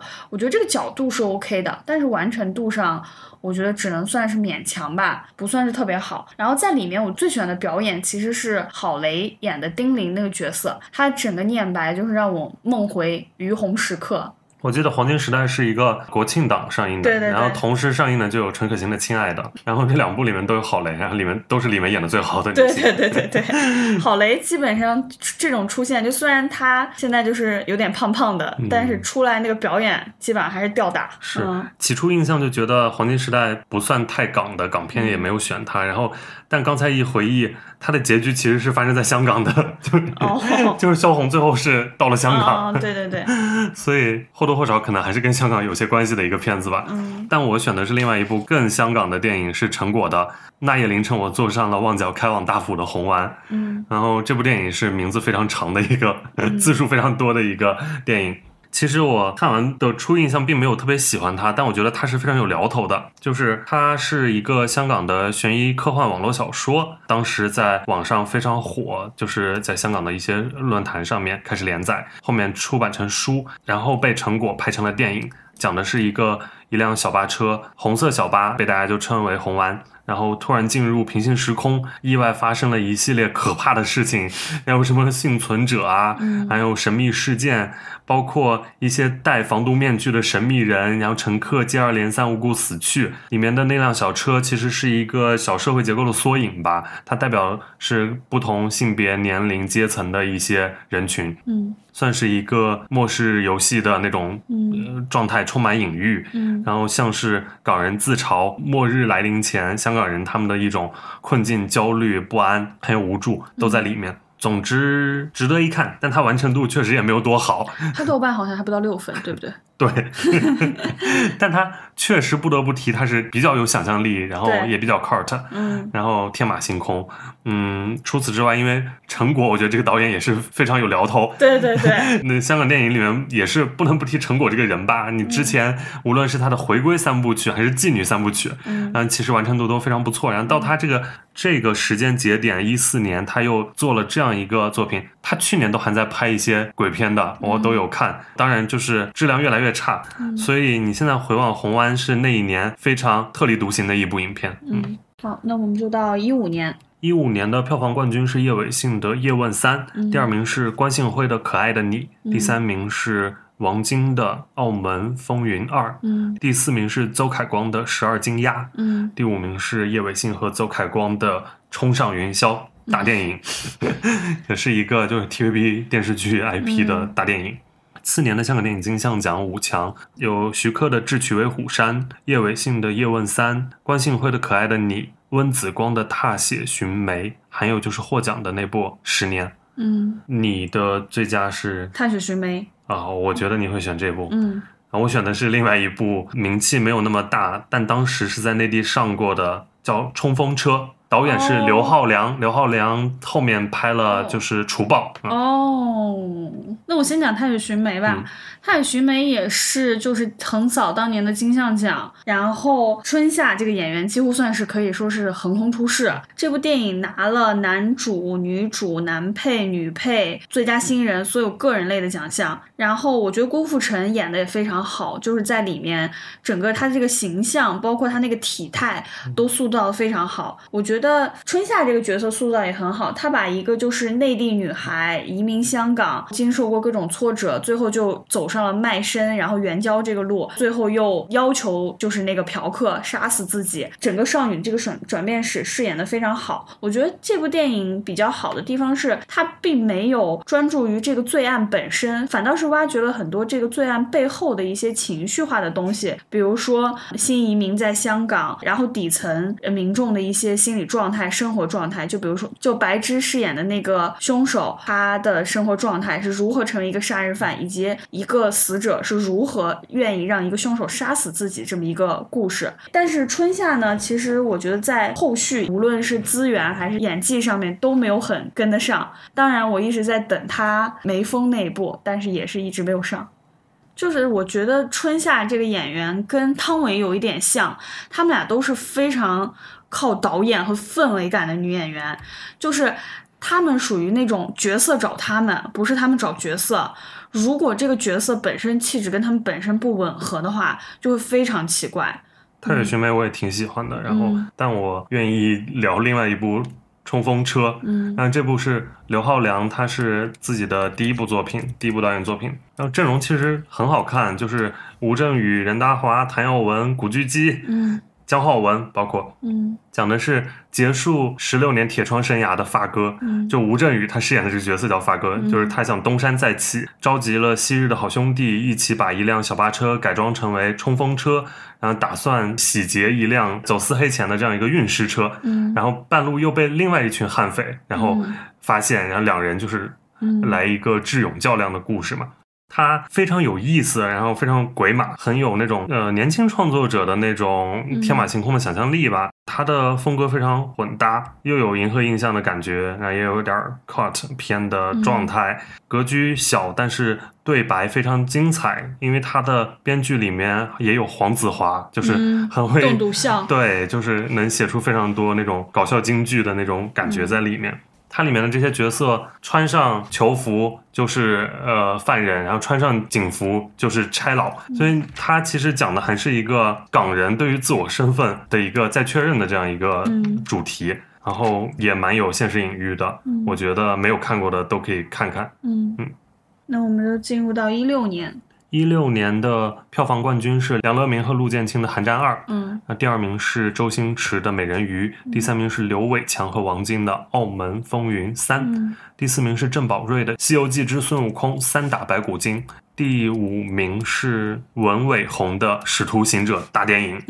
这也是 TVB 嗯。的剧然后改编的。然后次年的香港电影金像奖最佳影片五强包括梁乐民和陆建清的《寒战二》，嗯曾国祥的《七月与安生》，周星驰的《美人鱼》，嗯陈志发新人导演拍的《点五步》，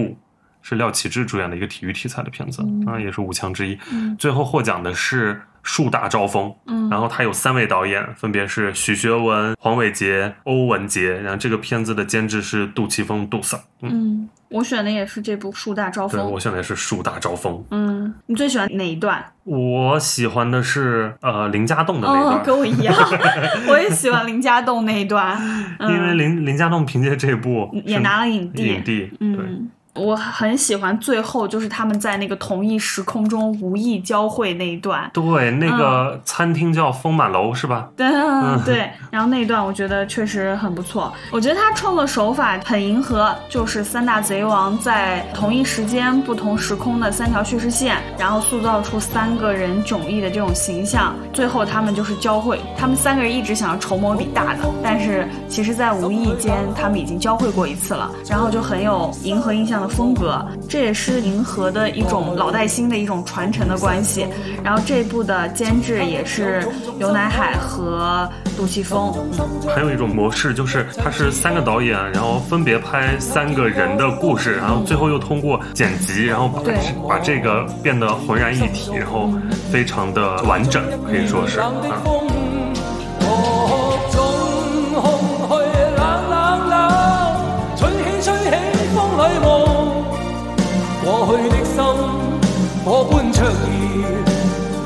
今天已變了冰凍，記憶中突然又痛，只因空虛在作弄，你似北風吹走我夢。就讓一切隨風。那进入二零一七年，票房冠军是彭浩翔的《春娇救志明》，第二名是邱礼涛的《拆弹专家》，第三名是徐克和周星驰的《西游伏妖篇》，嗯第四名是王晶的《追龙》，第五名是黄静的《一念无名》。嗯次年的香港电影金像奖最佳影片五强包括邱礼涛的《拆弹专家》、张艾嘉的《相爱相亲》、王晶的《追龙》、叶伟信的《杀破狼·贪狼》。获得最佳影片的是许鞍华的《明月几时有》，嗯，我选的是《杀破狼·贪狼》。我选的是《追龙》。嗯然后这一年是我最难选的一年。我也是，其实整个《杀破狼》这个系列我都一般，但是这一部呢，我是觉得古天乐的表演还不错。他当然他也拿了那个金像奖的影帝，因为说实话，古天乐确实是一个很有爱心、很爱做慈善的一个香港电影大亨。然后他也确实长得很帅，又很高产，但是我觉得他的演技就是很难评判。妈妈得就是很多好的演员是千人千面，但我觉得古天乐就有一点千人一面。然后，但是在《贪狼》这一部里面，我觉得他至少有两面，黑骨和 白骨两面。我然后在这一部里面，我觉得就是他在这部里面，我觉得可能是跟他这个角色有点像，就是他演这种悲情父亲，然后包括里面有比较多的动作戏。虽然我看得出来，就是为了不让他那个动作戏太露怯，就是很多镜头拉的比较远，但我觉得整体来说还是不错的。他那个动作戏不光靠拉远，还有就是疯狂剪辑，对快切镜头，然后对来藏这个拙吧。对，算是古天乐在演《黑社会二》之后，我觉得最好的一个角色了吧。嗯，然后他演的其他就是这种警匪的，实在是大差太不差。太像了。你就是拿出一张剧照，我都分不清楚到底是哪个电影出来的。古天乐到那一年确实也可以拿了，可以拿 终于拿了，值得拿了。嗯，然后我选的是《追龙》，《追龙》我对他的观感也没有。追龙我，们俩一起去看的，对当时拎了一个行李箱。对，这看完我就离开了，离开北京。对《追龙》的印象没有特别好，但是你这一年确实很难选，我觉得。王晶《追龙》真的是他一个算非常有诚意的作品了，在他千禧年之后，因为他剩下的都是一些烂喜剧、商业，然后堆很多明星的片子。《追龙》其实就是港片迷非常熟悉的故事，嗯，跛豪，然后雷洛，对。但是你看就有一种岗位回归的感觉。其实但是你有没有觉得，就是甄子丹，就是尤其他们又又都是从青年时期开始演，真的就是勉强很勉强，就看他的脸，真的让我觉得很勉强。是他们、嗯他们表演确实，但是嗯我觉得这个影片就是他的气质还是回归到了香港电影的一些初心在吧。包括也是王晶后面这段导演生涯里面最值得大家尊重的一次了。这也是刘德华第二次演雷洛，雷洛，对吧？嗯，对，那其实这一年真的很难选，因为剩下的包括许鞍华的《明月几时有》，其实没那么港，再对加上完成度其实也很一般。对然后徐克的《西游伏妖篇》也没那么港。对。嗯，但王晶，我觉得近些年最大的问题就是太爱用自己爱的那种整容脸女演员，包括《追龙》里面也是，可能肉蛋美女，对，可能就是郑则仕啊、刘德华呀、甄子丹这些人可能会带来一点那种古早岗位，但是他爱的那种假脸美女一出来，整个冲气感又特别强，就把片子整个那个气质又消解掉了。但你现在看完《追龙二》，包括《追虎擒龙》之后，你再回看《追龙》，真的已经是非常好的东西了。对，那个《追虎擒龙》真的是更勉强，就是已经可以用老态龙钟来形容了。是，嗯，那我们直接进入二零一八年吧。票房冠军是张家杰的《栋笃特工》，那是当年的一部贺岁片，是黄子华主演的。第二名是庄文强的《无双》，第三名是叶念琛的《我的情敌女婿》，第四名是林德禄的《反贪风暴三》，第五名是许成毅的《捉妖记二》。嗯。就都是一些贺岁片或者大 IP，嗯，除了《无双》嗯。算是一个独立 IP 的一个商业片。次年的香港电影金像奖五强是由陈果的《三夫》，嗯。陈小娟的《沦落人》，陈永生的《逆流大叔》，嗯。林超贤的《红海行动》和庄文强的《无双》嗯，我选的是《沦落人》。啊，我也选的《沦落人》。嗯，陈小娟的，陈小娟是新导演，对，我觉得就很细腻，就是在香港电影发展到这个阶段的时候，他还愿意回看，又讲一些香港最底层人的一些故事。黄秋生饰演的那个，其实就是香港最底层的一个呃民众，他就是因为受伤，所以半身不遂，然后他就请了一个菲佣，然后这个菲佣是有是做摄影师的梦想，一边就是照顾他，然后一边还要就是发展自己的事业。我觉得这两个人演的就非常的动人，他们俩之间萌生出来的那种又像父女又像朋友的那种感情，真的很动人。然后我觉得黄秋生在这部里面演的非常好，而且跟他以往拿奖的那种演技都不一样，就不是癫，不是邪，不是邪魅狂狷，就完全靠那种质朴然后动人的感觉打动观众。但也很可惜，就是黄秋生现在也查无此人了。嗯因为嗯，黄秋生这个金像影帝，我觉得也是近十多年来金像影帝里面含金量最高的吧，对，就是确实演的很好。最能让人信服的。他这个角色，我觉得也跟他本人的，就是现在的一个状态有某种程度上的契合吧。他在里面因为意外半身不遂，然后黄秋生也是要在轮椅上度过余生，然后你就觉得，那现在黄秋生这一个演员突然就是消失在我们的公众视野里面在面，简中世界查无此人。对，就是也是充满无奈和意外的。嗯然后另外，我觉得两个主角这段关系就是同是天涯沦落人嘛，嗯。但他们这俩角色之间形成的是一种人情味，而且有很多因为不同的身份，它有语言错位的一些笑料，可以用现在很俗的一个营销话术，就是有笑有泪吧。我很喜欢，就是他们俩人是不是让呃自己成为对方的意义，而是帮助对方找到自己的意义的这样一个过程，这样一个互动的关系，嗯，让我觉得非常温暖动人。嗯。一九年，进入二零一九年，香港电影票房冠军是麦兆辉的《廉政风云》，第二名是邱礼涛的《扫毒二》，第三名是叶伟信的《叶问四》，第四名是周星驰的新喜剧之王，然后第五名是陈小娟的《沦落人》，是这一年在香港上映的。嗯你就发现非常多的什么《扫毒二》《叶问四》《新喜剧之王》，就很多卖情怀、炒冷饭 旧 IP 都出现了。嗯次年的香港电影金像奖五强分别是麦希英的《花椒之味》、杨耀凯的《叔叔》、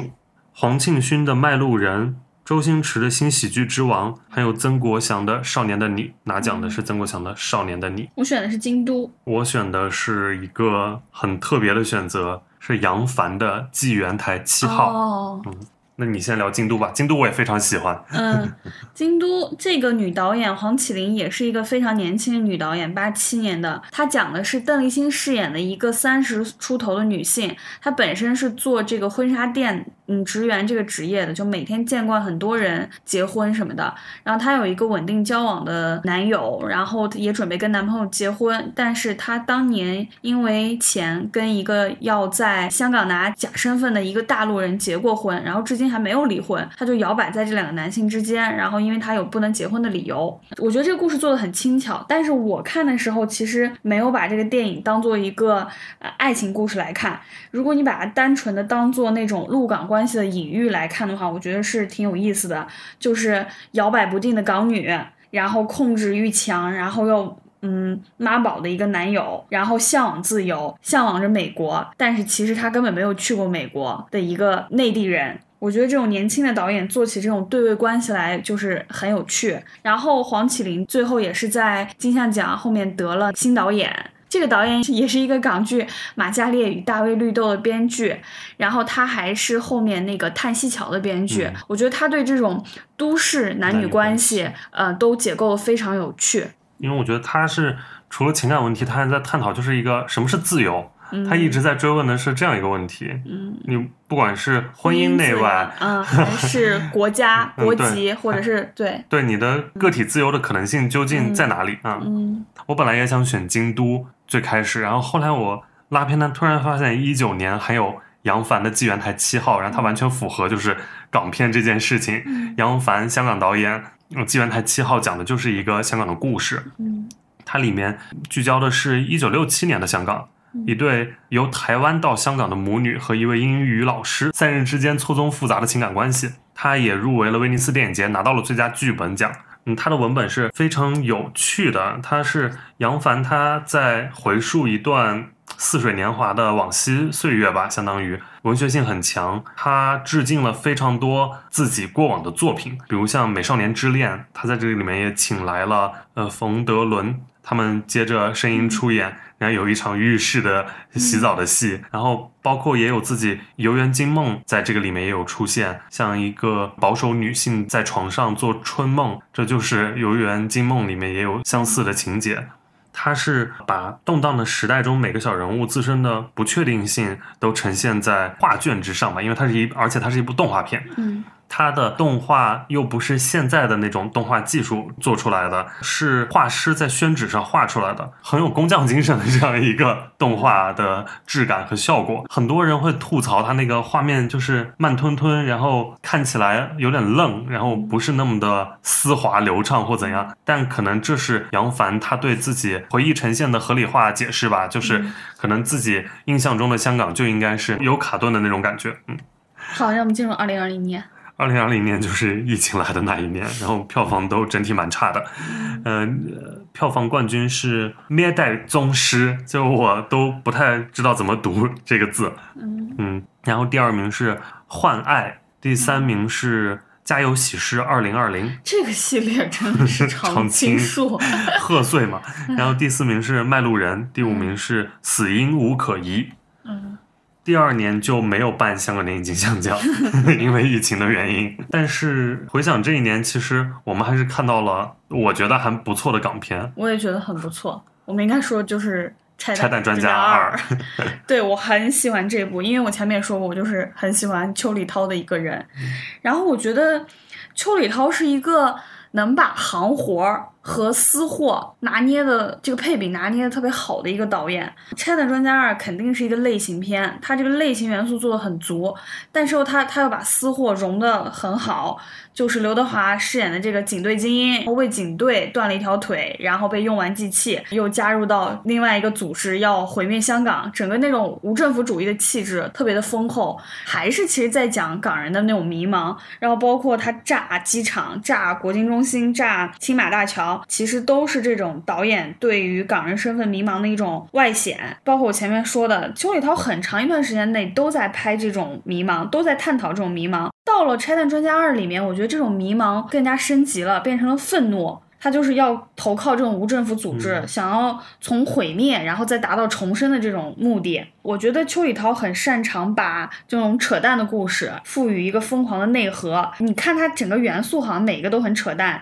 什么呃毁灭香港、失忆，然后再植入记忆、复生会组合在一起，就还挺惊喜的。我觉得邱礼涛就是属于那种常年在香港电影工业体系磨练出来的那种导演，就什么都能拍，也什么都能解构。你给他一个那种小阵容，然后小预算，他能给你拍得好；然后你给他一个大阵容、大预算，他就能非常惊喜的给你。就包括那个上映之后，王晶不是还发了一条微博说：“真他妈的好看，说港片已死，这些混蛋闭嘴回家睡吧。”我觉得这句话说的还挺好的。哦，我真的很喜欢这部电影。是，它也是我那年最喜欢的港片儿，而且咱是在大荧幕上看嘛，就是非常爽。对非常炸，就核弹级别的震撼体验吧。就是接二连三的大爆炸，炸国金中心、青马大桥、嗯国际机场，反正接二连三，呃，一波高潮接一波高潮的强刺激。嗯那除此之外，它也是内核。就是刘德华的那句台词：“我不是疯，我是痛。痛 那就是一个非常直给的嗯一个强的情绪，但也就是现在可能是港人的一个状态吧。嗯，包括用完集气这件事，可以跟之后怒火重案对，包括今年的神探大战，嗯那他们都是是这样的一个都是一个用完集气的这样一个角色。角色，嗯所以我就觉得邱礼涛这部真的是了不起。因为邱礼涛他拍太多片子了，每一年，对他 太高产了。我在电影院就是这些年我看过太多他的那些小破片儿，嗯，就是什么泄密者有这个片儿吗有有有有有，还有我我也是在大荧幕上家。和万事金兴，对，然后那部我还挺喜欢的。还有一个什么鬼片儿，有一部，嗯，对，还有感动他七十七次，还是原谅他七十七次之后，反正就是他真的很高产，能上映的不能上映的都拍，嗯都拍，然后拍的又巨快。扫毒二其实扫毒二也挺好看的，也挺炸的。对，然后你到拆弹二就是一个彻底的狂欢了，就感觉只要邱礼涛还在拍，那香港电影确实死不了了。然后就到二零二一年，二零二一年的票房冠军是梅艳芳，嗯然后第二名是《妈妈的神奇小子》，第三名是《怒火重案》，嗯第四名是《拆弹专家二》，第五名是《一秒拳王》。嗯，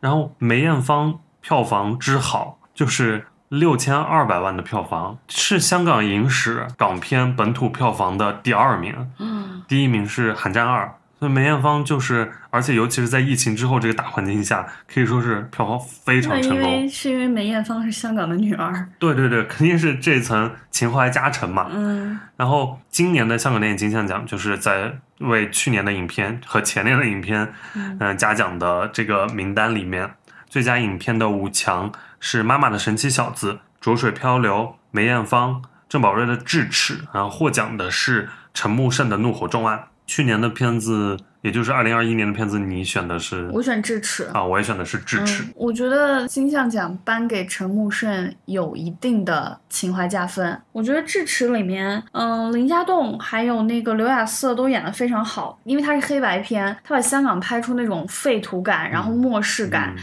那种又脏，然后又狠又凶的那种感觉，是很多年我就是没有在香港电影里面看到过的。我记得他有那个镜头，就是就看到一部分的 are 是电车，就是地铁轨道交通，哦对。对在外面就是还是不停息的在那边走着，然后另外一一侧就已经是一片废土荒芜、堆垃圾堆，对，就那个冲突感是非常强烈的，直接在视觉上面，嗯，你就感觉轨道车流一切都在秩序中快速推进，但眼下又是满目疮痍，充满不确定性，然后这种就是城市气质上的那种割裂感，然后非常有张力。对，然后今年刘雅瑟拿到影后，我觉得也是实至名归。她真的，我觉得无论是演的，还是就是呃，对于这个角色的牺牲，我觉得都很很多。他就是从一个内地参加选秀的一个女演员，成为到在香港金像奖拿影后的一个内地女演员。我觉得这一路走来，真的简直就是一部奋斗史，很很令人就是感觉到高兴。嗯，是我最不可思议的是，她最早参加选秀的时候，我上小学，然后我就感觉，这我们明明共同成长，然后突然有一天她已经在金像奖拿奖了，但是我们有一起看她在金像奖拿奖啊。是是是，嗯然后恭喜刘亚瑟，恭喜刘亚瑟。然后我们都很期待下一部郑宝瑞的新电影，然后也是跟林家栋合作《命案》，那个预告片看起来也是非常有看头。而且那部的监制也是杜琪峰杜 Sir，那我们就发现，就是一路看过来，确实感觉港片真的是有在变老，有在衰弱的状态，其实。对，但是也偶有佳作。因为你就像前面那些年选起来非常容易，对也不是也非常难，它的难点在于好的太多了。对，然后后几年的话，真的就是要硬硬选。对它的难在于就是真的有几年是选不出来的，嗯，尤其是中间很长一段时间，很多我们喜欢的香港导演就是都去北上拍很多大陆片，嗯包括你现在在完成任务的那些林超贤、徐克们，嗯其实就相当于让香港电影少了一部分创作者创作生命力在，所以还是挺可惜的。我们聊聊我们为什么喜欢香港电影吧。是因为我从小成长那个时、嗯那个年代，就是香港电影盛行。嗯我就是从小看吴宇森呀、这种导演成长起来的，嗯因为当时也没得看，嗯，那就一路看上来。明嗯，白。对，因为前两天是我一个同事问我这个问题，嗯说你们为什么喜欢香港电影？然后我就狠狠的想了一下这一题，然后你把我给问懵了。你先说，让我想一下。然后我给自己得到的结结论是，因为我觉得就是咱们看电影的那个那个阶段吧，可能就是九十年代、两千年初。呃，我们所处的环境就是中国大陆的大部分地区并没有发展的那么好，然后但香港就是一个已经飞速发展的地方了，国际化大都市。国际化大都市，而且我们跟港人有着同样的外表，对。他们却说着跟我们不一样的话，然后过着不一样的生活，嗯。用着呃很多时髦的他们的穿着打扮、嗯。用语习惯，然后使用的一些生活方式，嗯。都和我们完全不一样。我觉得它是展现了一种让我们向往的生活的模型。嗯嗯，我觉得这是原因之一。嗯，嗯我觉得还有一大重要原因是刺激。嗯我从小看，比如说看什么《英雄本色》